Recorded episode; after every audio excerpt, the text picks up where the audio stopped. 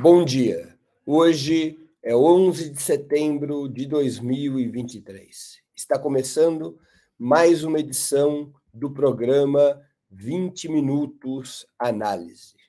Há 50 anos, era derrubado no Chile, por um golpe militar, o governo constitucional de Salvador Allende. As Forças Armadas, lideradas pelo general Augusto Pinochet, assumiram o poder e impuseram uma ditadura que iria durar 16 anos, até 1989.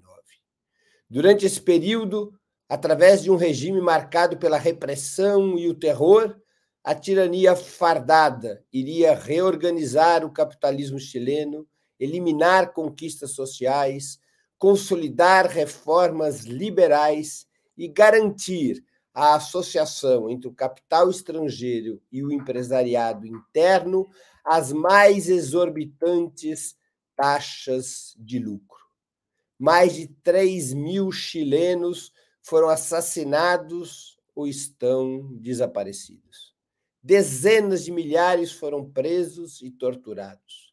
Outro tanto teve que ir para o exílio ou a clandestinidade a interrupção da via democrática ao socialismo, para usar uma das identidades que marcaram o governo Salvador Allende, conduziu a um regime político servil ao poder do capital, cujos reflexos sobre o Estado, a economia e a sociedade até hoje se fazem sentir.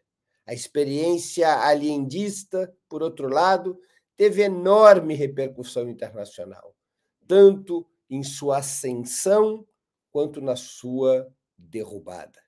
Vale a pena relembrar o 11 de setembro de 1973 para além de denunciar o fascismo e honrar a resistência. É possível e necessário tirar lições daquele episódio, que deixou rastros de sangue e dor por toda a América Latina.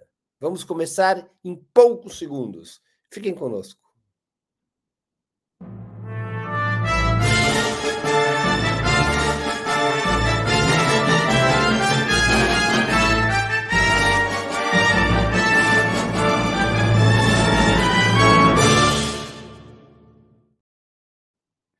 Salvador Allende, médico por formação e profissão, senador e um dos principais líderes do Partido Socialista, foi eleito presidente da República do Chile em 4 de setembro de 1970. Foi o candidato de uma coalizão chamada Unidade Popular, a UP, que tinha como forças principais os socialistas e o Partido Comunista. Também participavam dessa frente, desde a sua formação, outras organizações menores, o MAPO, Movimento de Ação Popular Unificado, a API, Ação Popular Independente, o PR, Partido Radical, e o PSD, Partido Social Democrata. Mais tarde se juntaria ao UP a esquerda cristã, um racha do Partido Democrático Cristão. Alguns grupos de esquerda, como o MIR, Movimento da Esquerda Revolucionária, mesmo estando fora da UP, apoiavam criticamente o governo Allende. A Unidade Popular, a UP, apresentava como seu grande objetivo, através de um programa que incluía a estatização dos principais meios de produção, distribuição e crédito, iniciar a transição chilena para uma sociedade socialista.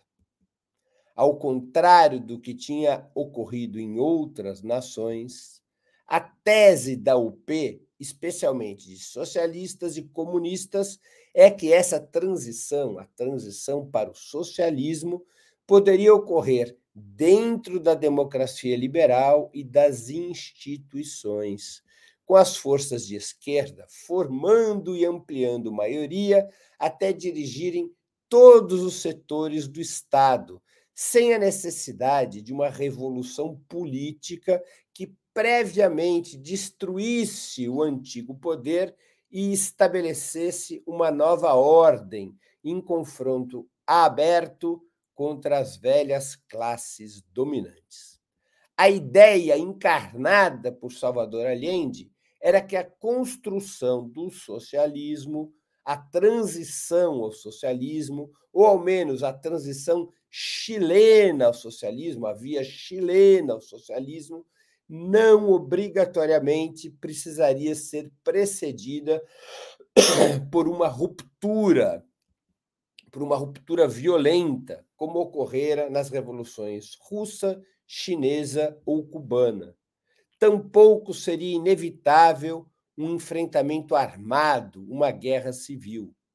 Com um certo gradualismo, essa era a tese, se a esquerda fosse capaz de manter o governo e ser maioria no parlamento, incorporando e mobilizando a sociedade, seria possível esvaziar qualquer tentativa contra-revolucionária e manter as Forças Armadas estritamente em suas funções profissionais, em suas funções constitucionais. A UP, no entanto, jamais conseguiu ter essa maioria almejada, não teve tempo de conquistar essa maioria almejada.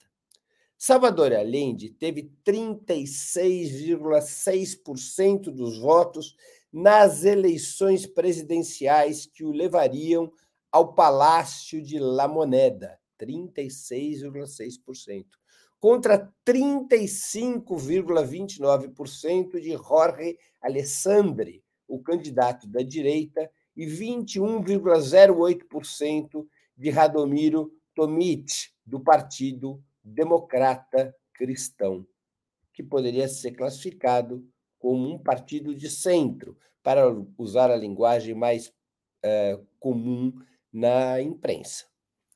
Pela Constituição chilena da época, uma Constituição de 1925, quando nenhum candidato obtinha maioria absoluta em um primeiro turno, o segundo turno tinha que ser realizado apenas entre os membros do Congresso. O segundo turno no Chile era indireto, não era com o voto popular. Nesse segundo turno, realizado pelo Congresso Nacional Chileno, na sessão do dia 24 de setembro de 1873, Allende foi vitorioso, com 153 parlamentares votando por, por ele, contra 35 votando em seu concorrente, Jorge Alessandro. Essa maioria que o Salvador Allende tem na sessão do Congresso, em 24 de setembro, de 1973 foi graças ao apoio do Partido Democrata Cristão e de grupos independentes. A UP, portanto, não tinha maioria parlamentar. Em seu melhor momento, nas eleições ocorridas em março de 1973, porque quando Allende ganha as eleições de 1970, ele não tem essa, essa, essa força, nas eleições ocorridas em março de 1973, a UP conquistou 44,23% dos votos, obtendo 63 das 150 cadeiras entre deputados e 19 das 50 vagas entre senadores. Foi o melhor momento parlamentar da UP, que nas eleições anteriores tinha obtido um resultado inferior a 40%. Há apenas seis meses do golpe, portanto, em março de 1973, eh, toda a direita, incluindo o Partido Democrata Cristão, estava unificada em uma coalizão chamada Confederação da Democracia. Essa Confederação da Democracia obteve, nas eleições parlamentares de março de 1973, 87 deputados contra 63 da UP e 31 senadores contra 19 senadores da UP. Repito, essa situação era parecida, até é, pior, quando Allende tomou posse em 4 de novembro de 1973. Em março de 73, a UP havia aumentado seu apoio popular. Mesmo assim, não obteve maioria parlamentar. Portanto, em todo o seu período de governo, Allende viveu a contradição entre o programa escolhido pelo povo nas eleições presidenciais e a falta de respaldo em uma maioria legislativa. Nos primeiros meses, Allende ainda contou com votos de deputados e senadores da democracia cristã, enquanto este partido teve como seu setor predominante eh, a ala liderada pelo ex-candidato Tomit, que era democrata cristão, mas um, uma figura política progressista. Quando a ala direita da democracia cristã prevaleceu, chefiada por Eduardo Frei e Patrício Eiluin, a democracia cristã se deslocou para uma aliança com o Partido Nacional de direita, formando então, como eu já disse, a Confederação da Democracia, que era o bloco conservador e golpista que se organizou no parlamento e na sociedade chilena contra o governo de Salvador Allende. Mesmo assim, mesmo sem ter maioria parlamentar, o governo Allende conseguiu implementar reformas estruturais, impulsionando a mobilização social sobre o parlamento e aproveitando divergências eventuais nas fileiras dos partidos burgueses. Allende também operava negociações no parlamento, mas recorria muito à mobilização social sobre o parlamento. É, o avanço na reforma agrária, a nacionalização na mineração do cobre e de outros setores vitais, a adoção de programas sociais e a ampliação dos serviços públicos estão entre os principais feitos da curta gestão de Salvador Allende. Ainda que o compromisso da UP, isso é importante destacar, fosse de uma transição sem ruptura da institucionalidade, o governo e os partidos de esquerda trataram de fomentar, entre 1970 e 1973, o que era chamado de poder popular. Formaram-se, por exemplo, cordões industriais nas regiões fabris, nas, nos quais os trabalhadores elegiam conselhos e intervinham na direção das empresas, além de debater e atuar no cenário político nacional. Outro exemplo, além dos cordões industriais, com a JAPS, RAPS em espanhol, Juntas de Abastecimento e Preço, os bairros e as comunas passaram a ter estruturas de poder para intervir sobre os meios de produção e comércio, ameaçados pela sabotagem dos empresários, que progressivamente tentavam desestabilizar o governo. E um dos instrumentos dessa desestabilização era provocar uma situação de escassez e mercado paralelo, jogando os produtos jogando o preço dos produtos lá para cima e tornando cada vez mais difícil a população, especialmente a população carente, encontrar esse produ esses produtos nos mercados. Esse foi um dos instrumentos de tentativa de desestabilização do governo Allende. E é quando se constituem essas RAPs, juntas de abastecimento e, preso, e preços, que eram instrumentos do povo nos bairros e nas comunas para ir atrás dos produtos escondidos pelos empresários, para eh, se distribuir esses produtos para a população, para garantir que não houvesse escassez. Esse processo paulatino de empoderamento popular no Estado, nas fábricas, nas fazendas, nas universidades e até em núcleos militares, esse processo de empoderamento popular foi capaz de arrancar conquistas relevantes, como eu tentei descrever, ao mesmo tempo em que conduziu a sociedade para uma polarização frontal entre trabalhadores e capital, entre esquerda e direita. O país foi sendo levado a um impasse irrevogável. O governo Allende, mesmo limitadamente, implementava as reformas propostas pelo programa da UP dentro da ordem institucional, mesmo sofrendo forte pressão de setores que exigiam maior radicalidade e ruptura com as instituições controladas pela direita.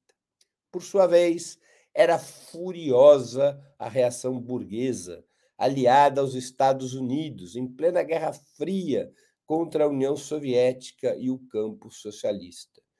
Tudo que os Estados Unidos não queriam era o sucesso do governo Allende, mostrando que seria possível construir uma, uma sociedade socialista mantendo as, os direitos democráticos e as liberdades. Isso poderia ser um péssimo exemplo para outros povos do mundo, na opinião do governo norte-americano. Isso não sou eu que estou dizendo, isso é uma confissão que está na autobiografia do chanceler norte-americano da época, do secretário de Estado norte-americano da época, Henry Kissinger.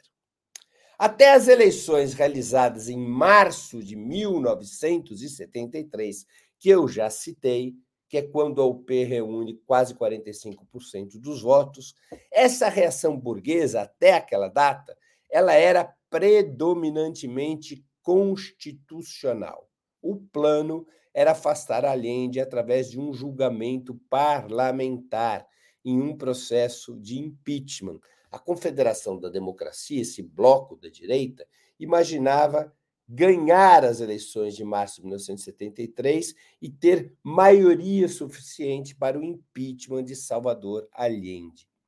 Quando o resultado eleitoral, no entanto, deu maioria para o bloco conservador, para a Confederação da Democracia, mas por pequena margem, sem número suficiente para o impeachment, Nesse momento, em função do resultado eleitoral, a burguesia passou para uma tática abertamente golpista, apoiada nas Forças Armadas.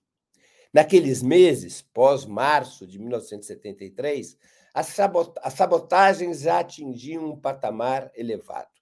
Desabastecimento de produtos básicos, greve dos caminhoneiros, corte do crédito internacional, sanções dos Estados Unidos, sabotagens dos mais diversos tipos, sempre em alta intensidade, buscando disparar a inflação e a escassez para desestabilizar o governo de Salvador Allende.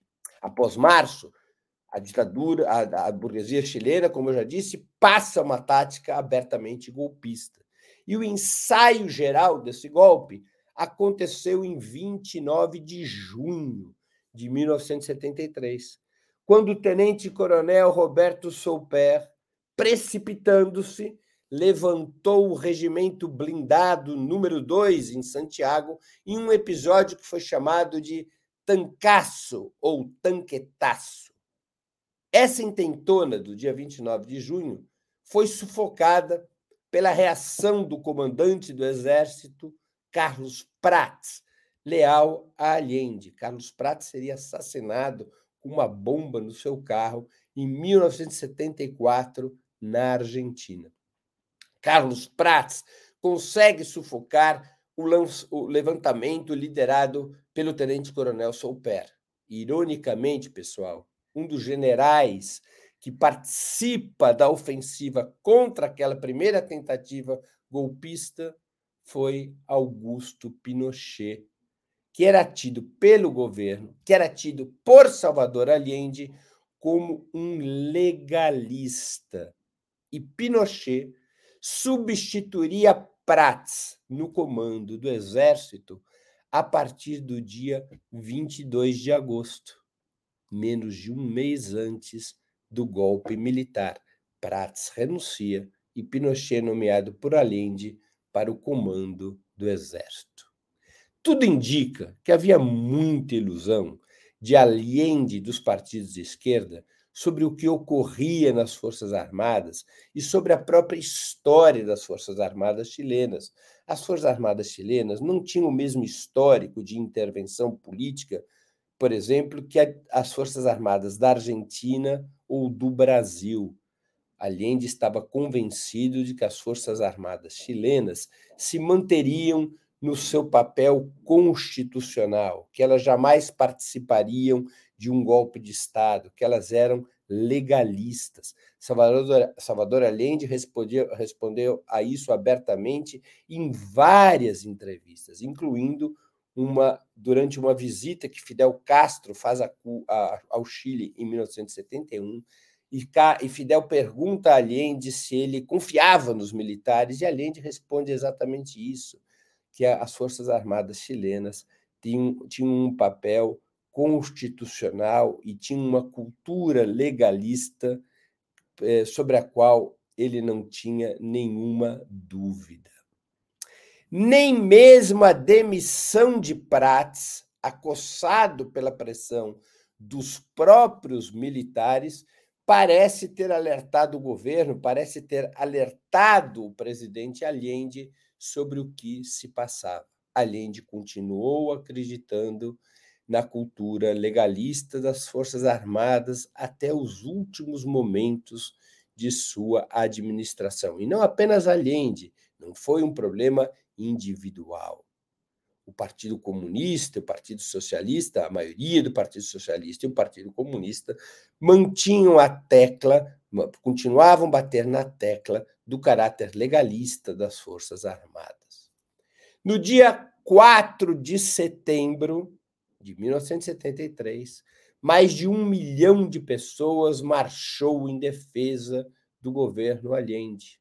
A manifestação havia sido convocada pela Central Única dos Trabalhadores e pelos partidos de esquerda para celebrar o terceiro ano da eleição presidencial de Salvador Allende. A crise econômica era grave, o ambiente político estava crispado, mas Allende e a Unidade Popular seguiam no rumo traçado.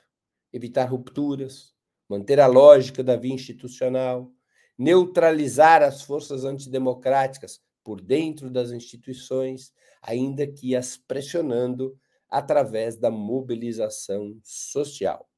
A palavra de ordem lançada pelo Partido Comunista em junho, depois do Tancaço, eh, a palavra de ordem lançada pelo Partido Comunista foi não à guerra civil era, foi a palavra de ordem abraçada por Allende também.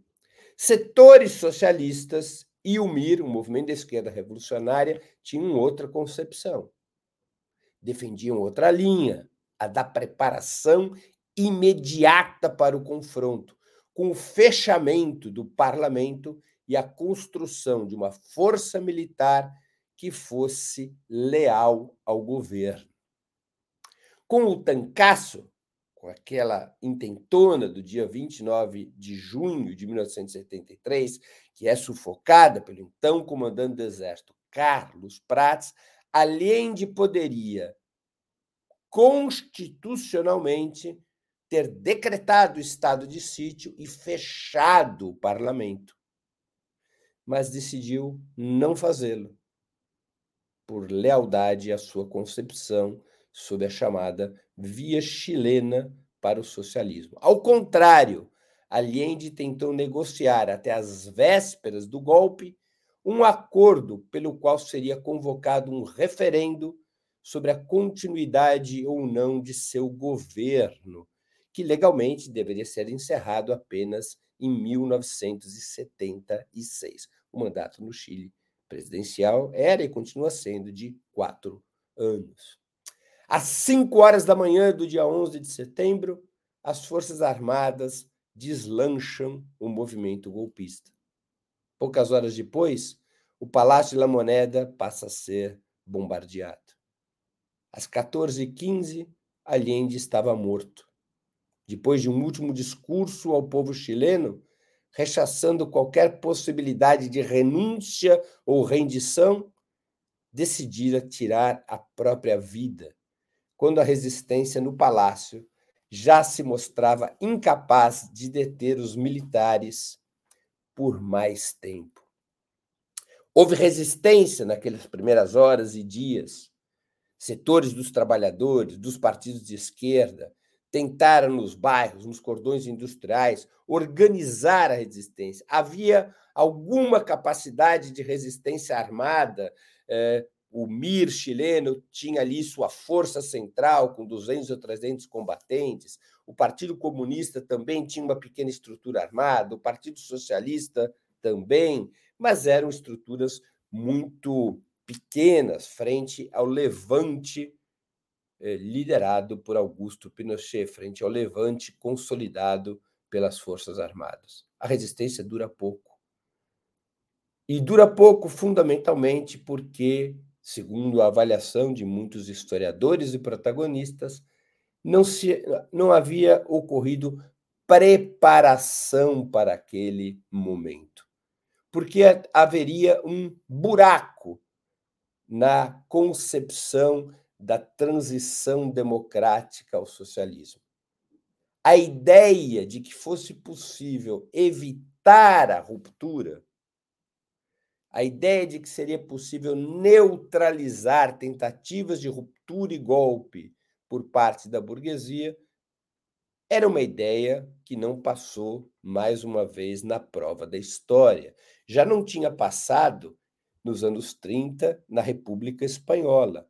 A República Espanhola é uma referência que pode ser comparada à experiência chilena dos anos 70. Um governo republicano com hegemonia de socialistas e comunistas tenta aplicar um programa popular há, uma, uma, há um levante militar liderado, entre outros, por Francisco Franco.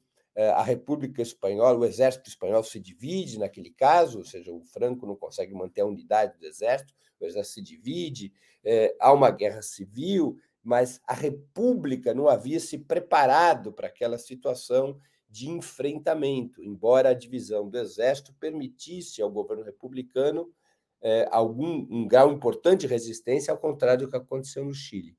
Mas, de toda maneira, não havia sido possível é, impedir que a burguesia recorresse ao golpe e à guerra civil para impedir a aplicação de um programa popular como aquele que era proposto pelo governo republicano na Espanha. No Chile foi a mesma coisa não se pôde evitar, apesar do compromisso de Allende com a ordem institucional, não se pôde evitar o golpe, não se pôde evitar a ruptura patrocinada pela burguesia, pelos Estados Unidos e organizada pelas Forças Armadas para deter um governo como o de Salvador Allende.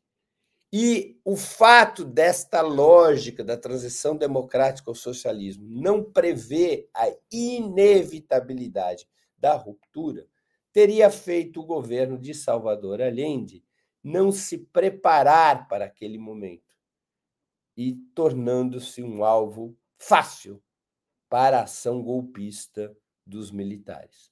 Depois do golpe contra Salvador Allende, há uma profunda divisão um profundo debate na esquerda mundial sobre os erros que teriam sido cometidos e que teriam permitido a vitória do fascismo, dos militares, da burguesia chilena contra o governo de Salvador Allende. Grosso modo, a esquerda se dividiu em duas concepções na avaliação do golpe.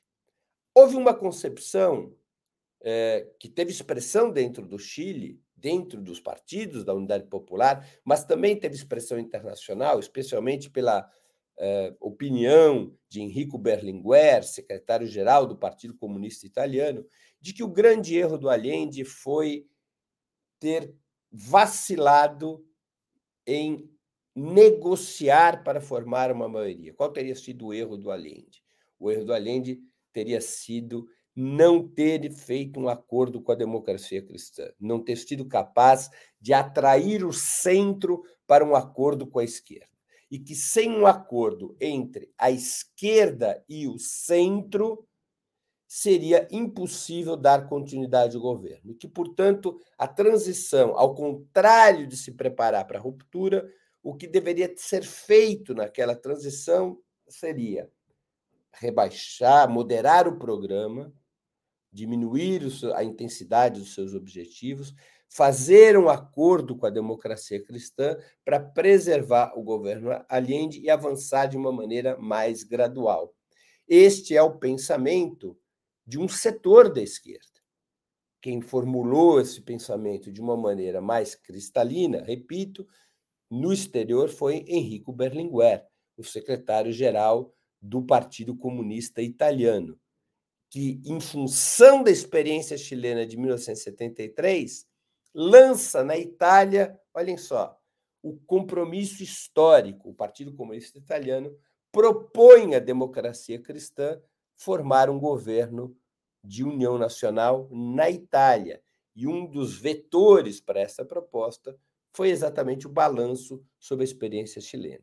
Mas esta concepção, vamos chamar assim, de aliancista, de que o erro de, de Allende foi não ter tentado um acordo com a democracia cristã, ampliado à frente para garantir a estabilidade do governo, ao, ao, ao diferentemente do que essa concepção, há uma outra concepção, que é uma concepção, vamos chamá-la de rupturista, de que o grande erro de Allende foi sua ilusão sobre as possibilidades de uma transição democrática ao socialismo, uma transição sem ruptura, que, portanto, o que deveria ter sido feito era se preparar para essa ruptura.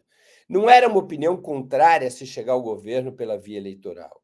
Não, não era isso.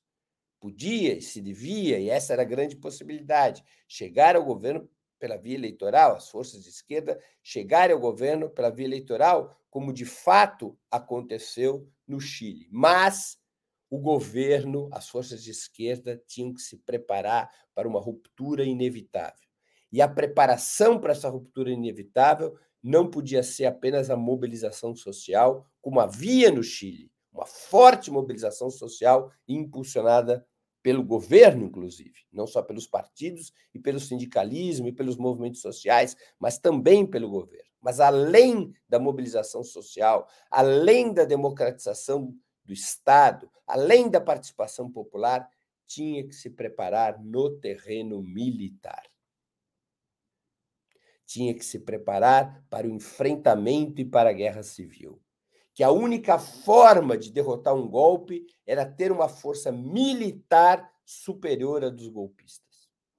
Ao contrário de tratar as Forças Armadas como uma estrutura legalista, constitucional, neutra, profissional, tinha que, se ter, tinha que ter se compreendido que as Forças Armadas eh, precisavam ser disputadas, porque a burguesia recorreria aos militares para uma operação golpista. E além de disputar as Forças Armadas, a Unidade Popular, os partidos da Unidade Popular deveriam ter construído sua própria força militar para tentar, se fosse o caso, derrotar a burguesia também neste terreno. Essa opinião foi a opinião que a, do então secretário-geral do Partido do Partido Socialista Chileno, Carlos Altamirano, que escreveu um livro muito importante, que vocês podem achar no Sebo. É um livro que se chama Dialética de uma Derrota. Foi editado no Brasil pela eh, editora brasilense. Vão achar só em Sebo, se acharem. O Carlos Altamirano faz essa autocrítica. O Partido Comunista Chileno faz essa autocrítica de que o Partido Comunista Chileno errou gravemente na sua linha de não à guerra civil, que o Partido Comunista Chileno teve ilusões na transição democrática, que deveria ter preparado a ruptura uh, para se defender do golpe, tinha que ter se preparado para aquele momento de ruptura, inclusive no plano militar.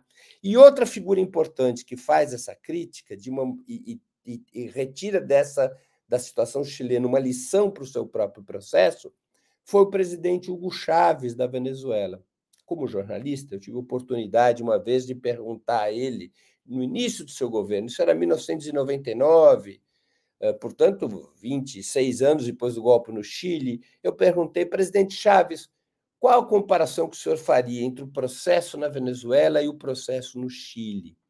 E o Chaves me respondeu: ambos os processos têm como objetivo o socialismo, respeitando a via institucional e eleitoral. Ambas são revoluções institucionais, mas a revolução venezuelana é armada. É institucional como a chilena, mas armada. Porque o presidente Chaves buscou conduzir uma profunda reforma dentro do exército venezuelano para atrair para o seu projeto as Forças Armadas. E o faz especialmente depois da tentativa golpista de 2002, que chega a tirá-lo do governo por 48 horas. Chaves compreendeu a importância da questão militar, e, um, e, e compreendeu a importância da questão militar com uma abordagem totalmente diferente daquela de Salvador Allende. Chaves compreendeu que era necessário não se iludir com o eventual caráter legalista das Forças Armadas, ao contrário, imaginar que as Forças Armadas, em última instância, sempre são uma ferramenta da burguesia contra governos de esquerda e que o, aquilo que haveria de ser feito era disputar as Forças Armadas, reformar as Forças Armadas e, além disso, construir uma força popular armada, que na Venezuela são as milícias não tem milícias na Venezuela, não tem a mesma conotação que no Brasil. Milícia na Venezuela é o armamento organizado do povo. Não é que cada um tem sua arma e faz o que quiser, não. Milícias são estruturas organizadas nos bairros e nas comunas da Venezuela, estruturas é, com direção, com comando, é uma, é, é uma estrutura auxiliar das Forças Armadas, baseada no armamento geral do povo para enfrentar o golpismo. Chaves, portanto, tirou lições da experiência chilena a partir deste ponto de vista, de que havia que era necessário se preparar para a ruptura e de que o grande erro político de Salvador Allende, com todo o seu heroísmo, havia sido não se preparar para a ruptura. O grande erro dos partidos de esquerda no Chile, especialmente os socialistas e os comunistas, foi não ter se preparado para a inevitável ruptura, não apenas em termos de mobilização social, mas também em termos de preparação militar e armada. Essa foi a lição que o presidente Chaves tira da experiência chilena. Essa também era, pessoal, a percepção que tinha a esquerda brasileira, ou parte da esquerda brasileira, ao debater a experiência chilena. Se vocês forem ler os documentos do Partido dos Trabalhadores, principal partido da esquerda brasileira, nos anos 80, especialmente na segunda metade dos anos 80, fica clara ali a lição que o Partido dos Trabalhadores tira da experiência chilena criticamente.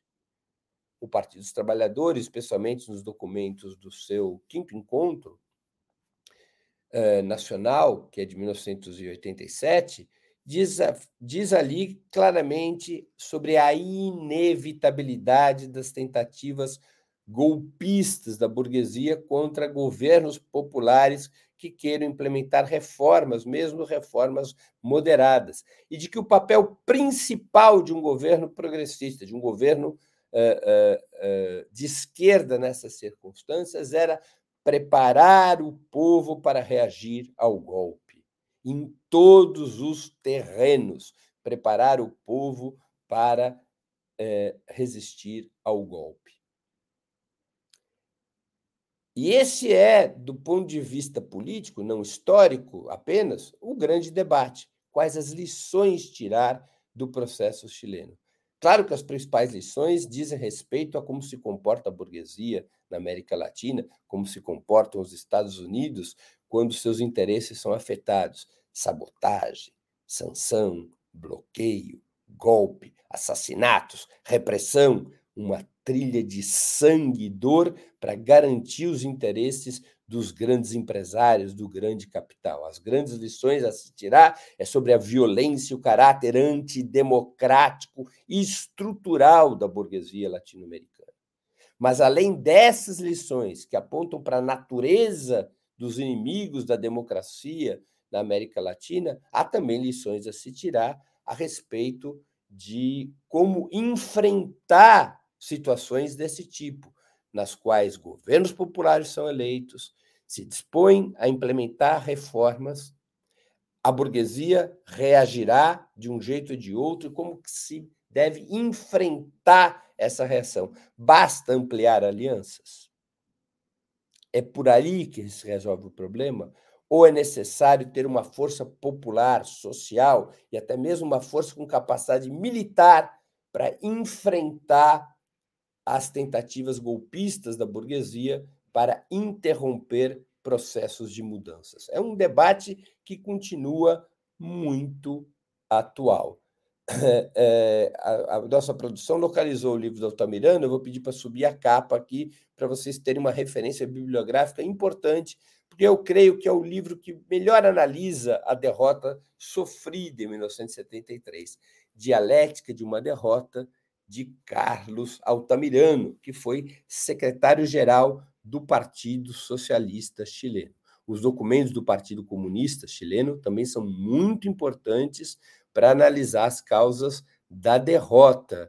Vale a pena consultar através do site do próprio Partido Comunista Chileno, pesquisar, e eles têm esta avaliação semelhante do Altamirano.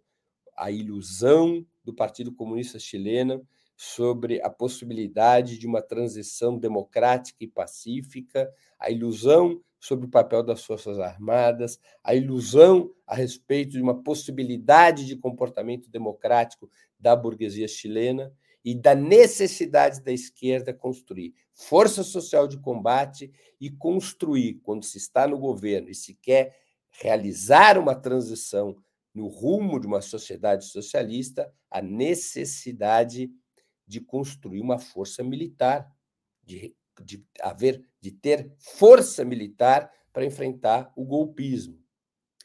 O Partido Comunista Chileno e o Altamirano, na, na avaliação sobre o golpe sofrido por Salvador Allende, chegam à conclusão de que alianças são insuficientes e que, em determinados momentos, a polarização na sociedade é tão forte, contradição entre burguesia e trabalhadores, entre capital e trabalho, entre esquerda e direita é tão forte que o espaço de aliança se reduz.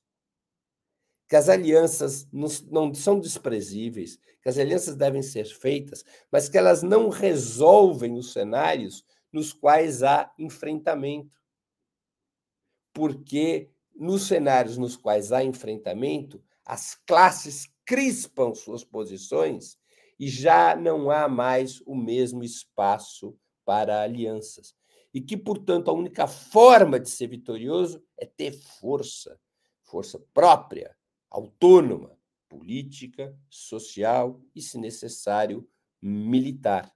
Essa é a forma de ver a, a, o golpe chileno que tem Hugo Chávez, que teve Fidel Castro e que tiveram personagens muito importantes da história chilena, como Carlos Altamirano, secretário-geral do Partido Socialista Chileno, e que tiveram lideranças fundamentais do Partido Comunista Chileno, como Luiz Corvalán, depois Volodya Tatelboim, Gladys Marim, Guillermo Tellier, que acabou de falecer, ou seja, uma compreensão de que a formulação original de Salvador Allende e do governo da Unidade Popular traziam embutida uma ilusão sobre as possibilidades de mudanças na América Latina sem ruptura.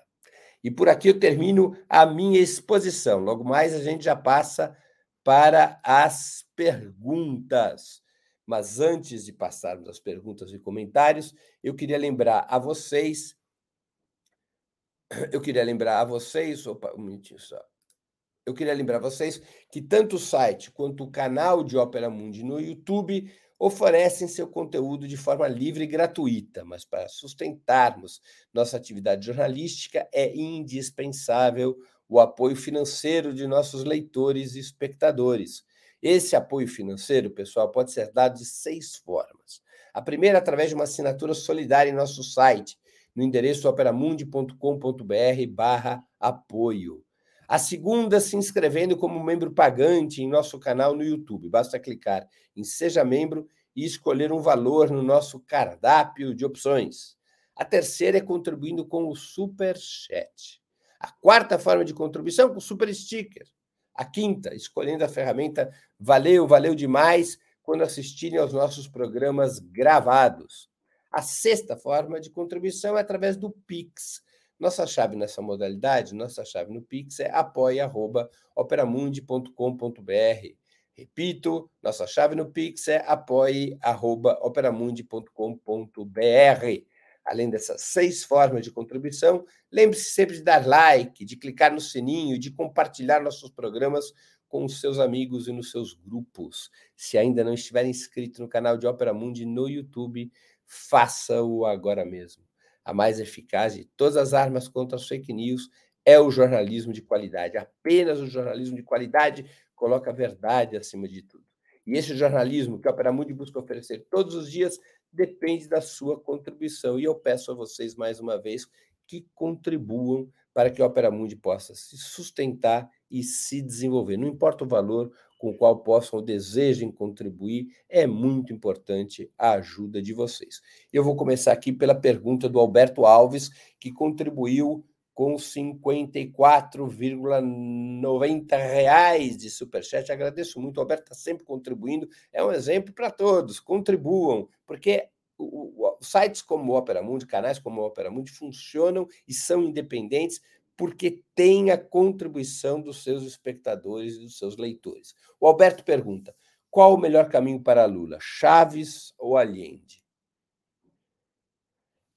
não é a mesma situação de Salvador Allende, nem de Chaves. Tem uma situação muito específica. O governo Lula não se propõe a fazer a transição do capitalismo ao socialismo.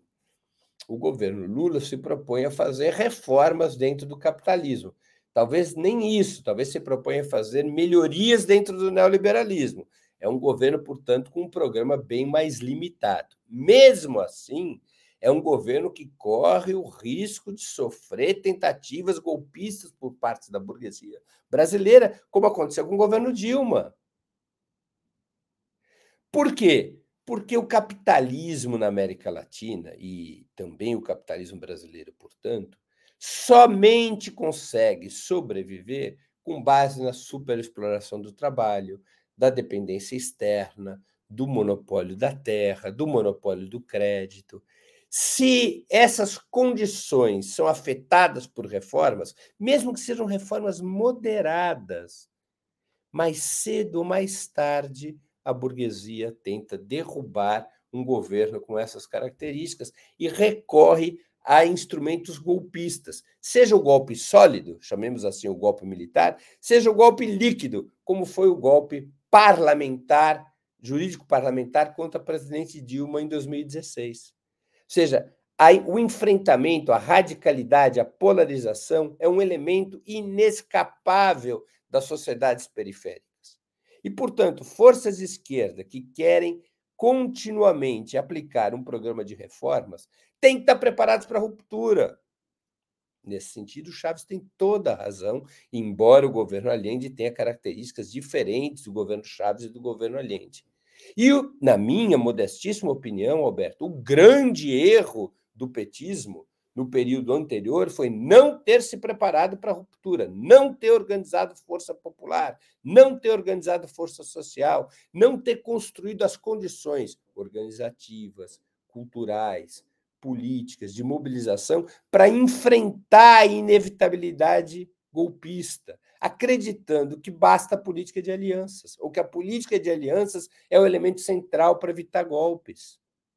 Eu acho que esse foi o grande erro do PT, o grande erro do presidente Lula na época, o grande erro também da presidenta Dilma. Um erro coletivo, político. É isso que já nos mostrava a experiência alendista. Políticas de aliança não são suficientes para é, enfrentar rupturas patrocinadas pelo golpismo. Elas Políticas de aliança fazem parte, mas não podem ser o elemento central. O elemento central sempre é a construção de força política, social e, eventualmente, militar própria para enfrentar o golpismo. Espero que eu tenha te respondido, Alberto. Vamos ali para o Lucas, que também contribuiu. Breno, que paralelo poderia se fazer entre a estratégia de Allende e a resistência à ditadura no Brasil? entre elas o fracasso da luta armada. Puxa, Lucas, são situações bem diferentes. Né? Além de você, ele estava no governo, as forças de esquerda tinham um ampla, amplo apoio eleitoral e social, como busquei mostrar na exposição.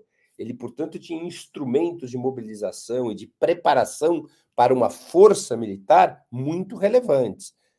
A luta armada no Brasil é posterior à derrota de 64 é posterior ao golpe de 64, é posterior à consolidação da ditadura militar, já em condições muito precárias. Se você quiser fazer uma comparação, Lucas, e aí é muito bacana a tua pergunta, a comparação que eu faria é com Leonel Brizola em 1961, que acontece em 1961, pessoal? Jânio, Jânio Quadros renuncia. Os militares não querem a posse do Jango, do João Goulart. Naquela época, no Brasil, você elegia presidente e vice-presidente em separado. Por isso que você tinha esse casamento, eh, o governo Jan, Jan, o governo Jânio João Goulart, era o casamento da porca com o cachorro, né? Jânio de direita, Jango da esquerda trabalhista. Era possível por causa disso. Você votava em presidente e vice-presidente separado.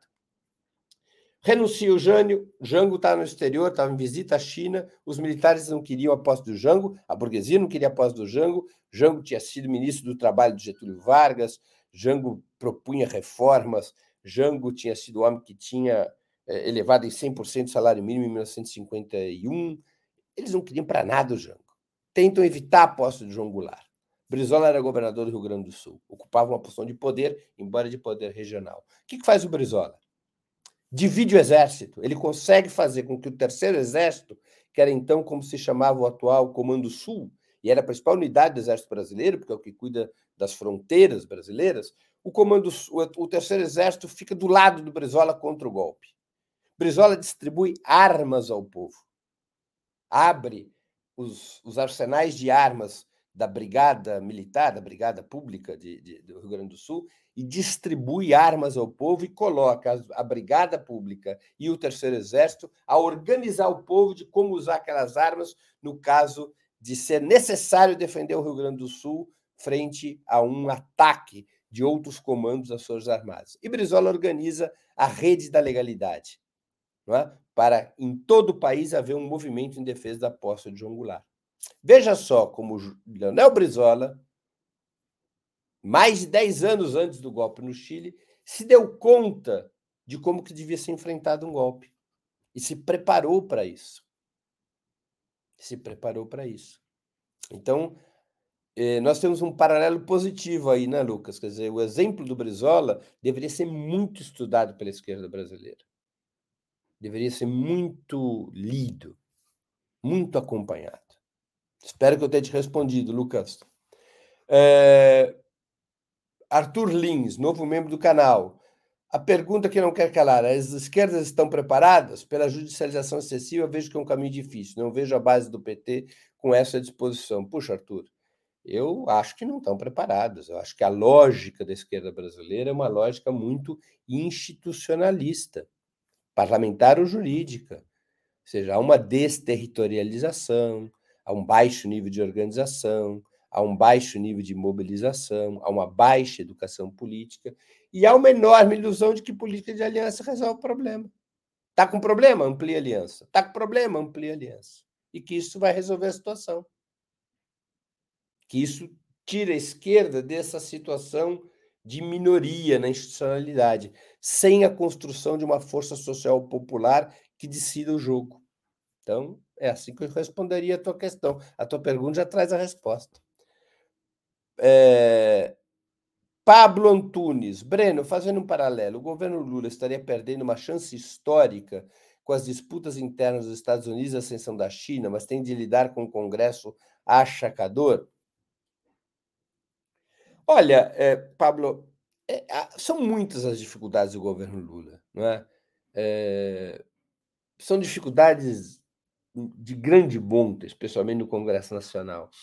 Agora, eu tenho a impressão, e eu espero estar errado, de que a esquerda brasileira, o PT e o próprio presidente Lula ainda não conseguiram superar um tipo de o mesmo tipo de raciocínio que tornou impraticável resistir ao golpe de 16. Esta ideia de que é, é a aliança que resolve a, a vida da, a, que resolve a luta política, a centralidade da aliança na política. De que você faz alianças institucionais e isso resolve o problema. Eu não estou falando contra as alianças institucionais, elas são necessárias na política, como são necessárias outras formas de atuação na política. Agora, a ideia de que as alianças é que resolvem quando você é, está em minoria e não a construção de força própria, e não é só força eleitoral, é força política, social e eventualmente militar própria. Sem ter isto claro de que é a força que resolve, a força concentrada, autônoma que resolve, sem estar isto no centro das preocupações, é difícil avançar. A política de alianças, por si só, ou principalmente pela política de alianças, não é possível é, conduzir esses avanços. Essas alianças têm preço.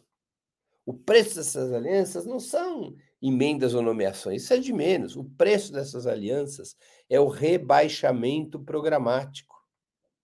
É você ter que diminuir o seu programa.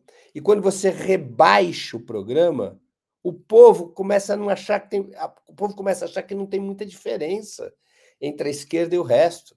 E aí o povo vira as costas para a esquerda, o povo começa a se sentir atraído pelo discurso de extrema direita eh, destrutivo do sistema, porque a esquerda passa a ser vista como parte do sistema.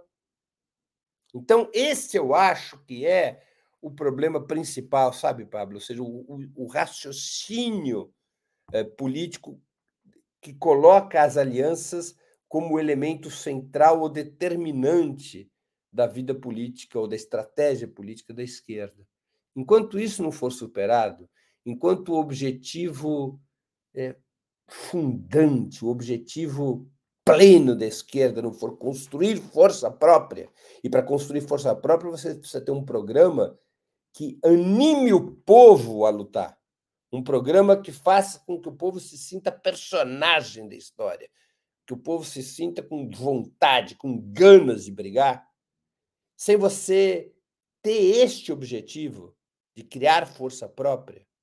E força própria depende também, não depende de radicalidade, depende de combatividade, depende de você conseguir convencer o povo de que você está disposto a mudar tudo radicalmente e convencer o povo de que é indispensável mudar tudo radicalmente para que a vida possa melhorar. Se você não tiver isto como objetivo central, eu acho muito difícil sair da armadilha que está posta para o governo Lula, que é um governo que não tem maioria parlamentar, que tem um Congresso ultraconservador a lidar todos os dias. Vamos ver aqui que mais. Tem várias contribuições de super stickers, super.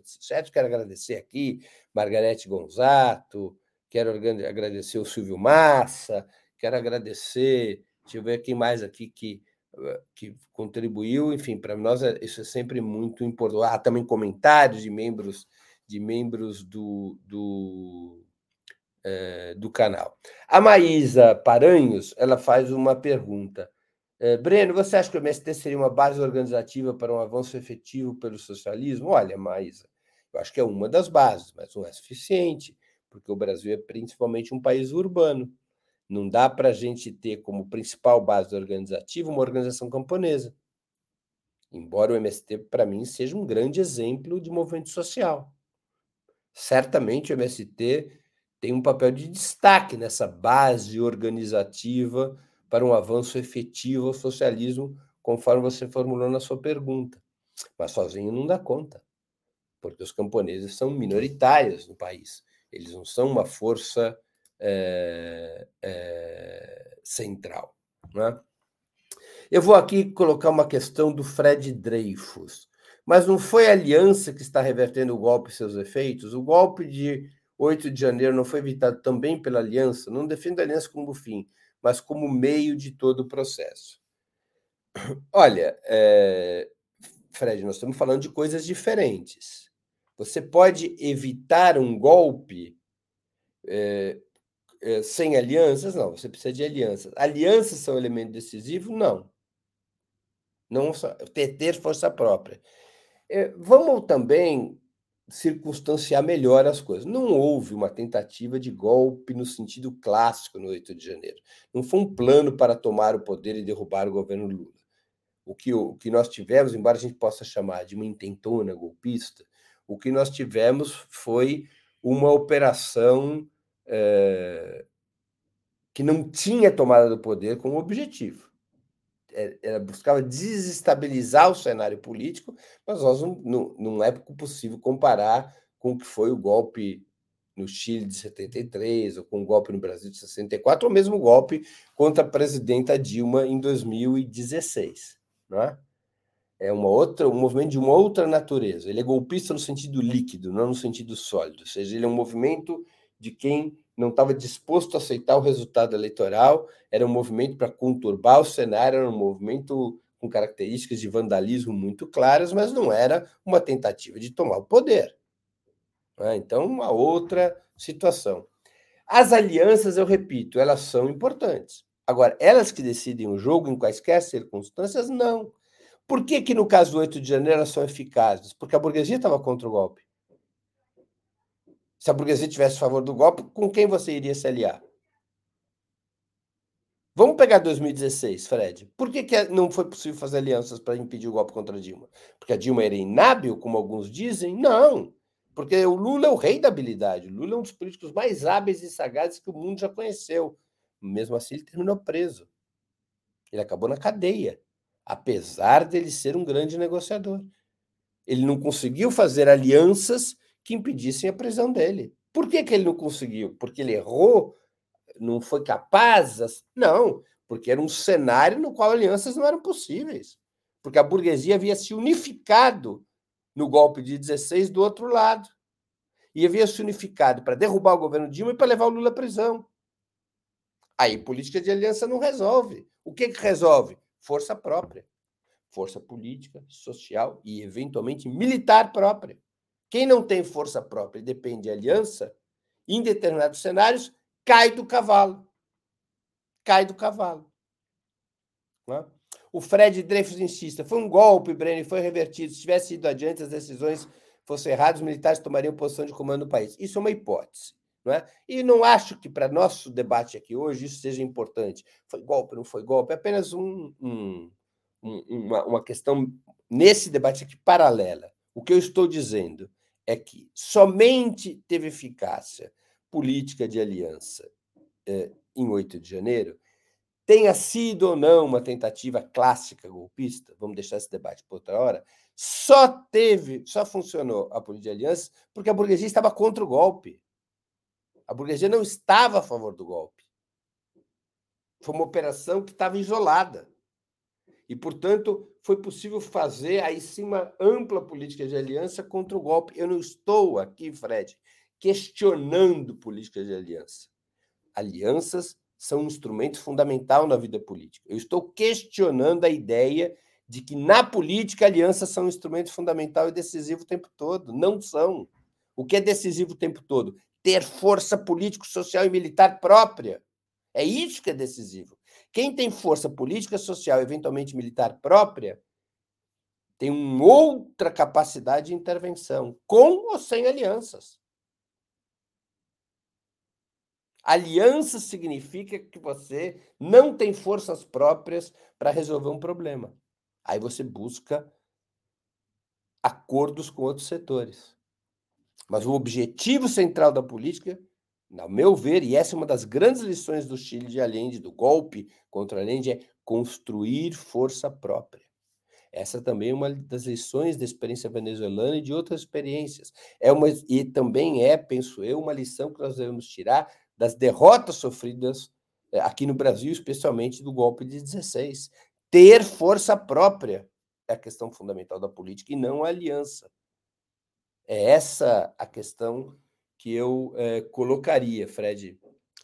Bom, nós estamos chegando ao fim do programa, já passamos aqui de uma hora, não tem mais aqui nenhuma pergunta que tenha me sido formulada é, de uma maneira mais explícita, então eu vou encerrar, agradecendo a audiência, em especial a quem colaborou ou vier a colaborar com a sustentação financeira de Opera Mundi. Sem vocês, nosso trabalho não faria sentido e não seria possível. Um grande abraço a todos e a todas e uma grande homenagem a Salvador Allende, herói do povo chileno, herói do povo latino-americano e a todos os homens e mulheres que resistiram à ditadura de Pinochet, entregando sua vida e sua liberdade contra o fascismo. Um grande abraço a todos e a todas.